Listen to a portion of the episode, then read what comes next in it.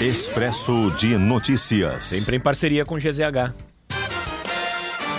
A Polícia Civil investiga o desaparecimento de uma mulher em progresso no noroeste do estado. Eloete de Oliveira, de 54 anos, está desaparecida desde a noite da última terça-feira. Em depoimento, o companheiro da mulher alegou que o casal dormia em casa quando foram acordados por quatro pessoas armadas e encapuzadas. O homem teria conseguido fugir pela janela. Meia hora depois, ele retornou ao local e não encontrou mais a esposa.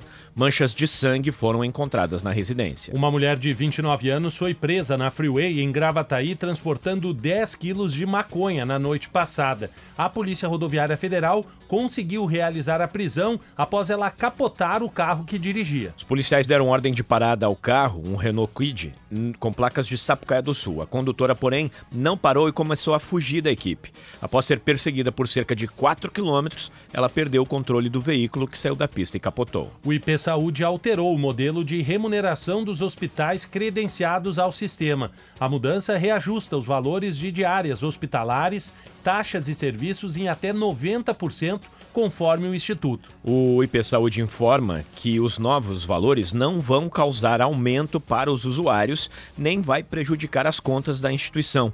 As mudanças entram em vigor a partir de 1 de março. Medicamentos e dietas serão remunerados pelo valor de mercado do princípio ativo e não mais pela marca do laboratório. O prazo para pagar a taxa de inscrição do Concurso Nacional Unificado termina nesta sexta-feira. O valor é de 60 reais para quem se candidatou a vagas de nível médio e de 90 reais para nível superior. Ao todo são mais de 2 milhões e 600 mil inscritos. No entanto, mais de 1 milhão e 100 mil ainda não pagou a taxa que confirma a participação no exame segundo o último balanço divulgado pelo governo. As provas serão realizadas no dia 5 de maio em 220 cidades pelo país. As buscas pelos dois fugitivos da Penitenciária Federal de Mossoró, no Rio Grande do Norte, chegam ao terceiro dia nesta sexta-feira. Ao todo, mais de 300 agentes de segurança trabalham para encontrar os foragidos. O ministro da Justiça e Segurança Pública, Ricardo Lewandowski, disse acreditar que os fugitivos permanecem próximos ao presídio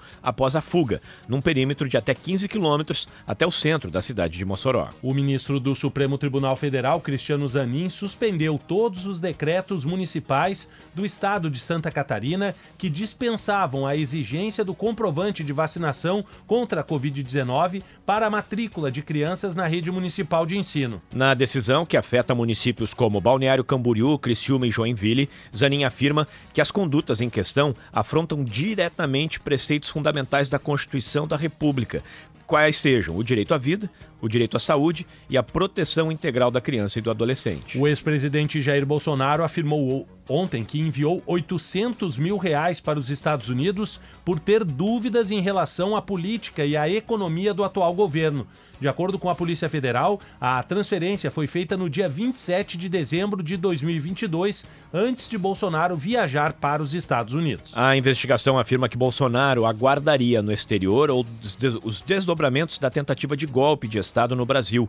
Em um vídeo gravado, o ex-presidente confirmou que fez a transferência, mas alegou que envios de dinheiro para o exterior são comuns e disse que isso não é crime. A Agência Nacional de Energia Elétrica aplicou nesta quinta-feira uma multa de 165 milhões e 800 mil reais à distribuidora Enel por causa do apagão em São Paulo em novembro de 2023. A área técnica da agência concluiu que houve falha da Enel em restabelecer o fornecimento de energia depois do blackout por causa de fortes chuvas em São Paulo em 3 de novembro. Na ocasião, cerca de 2 milhões e 100 mil imóveis ficaram sem energia após tempestades no estado. A justiça condenou o Flamengo no processo movido pela família do goleiro Christian Esmério, uma das 10 vítimas do incêndio em 2019 no Ninho do Urubu, como é chamado o centro de treinamento do clube. Os pais do jovem eram os únicos que não haviam feito acordo com o clube e aguardavam a sentença. A decisão é em primeira instância, cabe recurso. O juiz julgou parcialmente procedente o pedido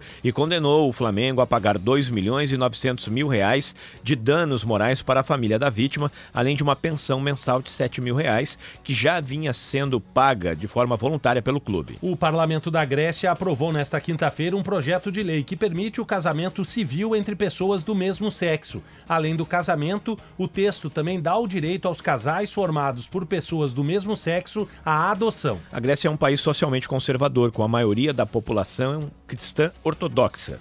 Em 2015, o país permitiu a parceria civil entre casais do mesmo sexo e, em 2017, concedeu reconhecimento legal à identidade de gênero. Expresso de Notícias, sempre em parceria com GZH.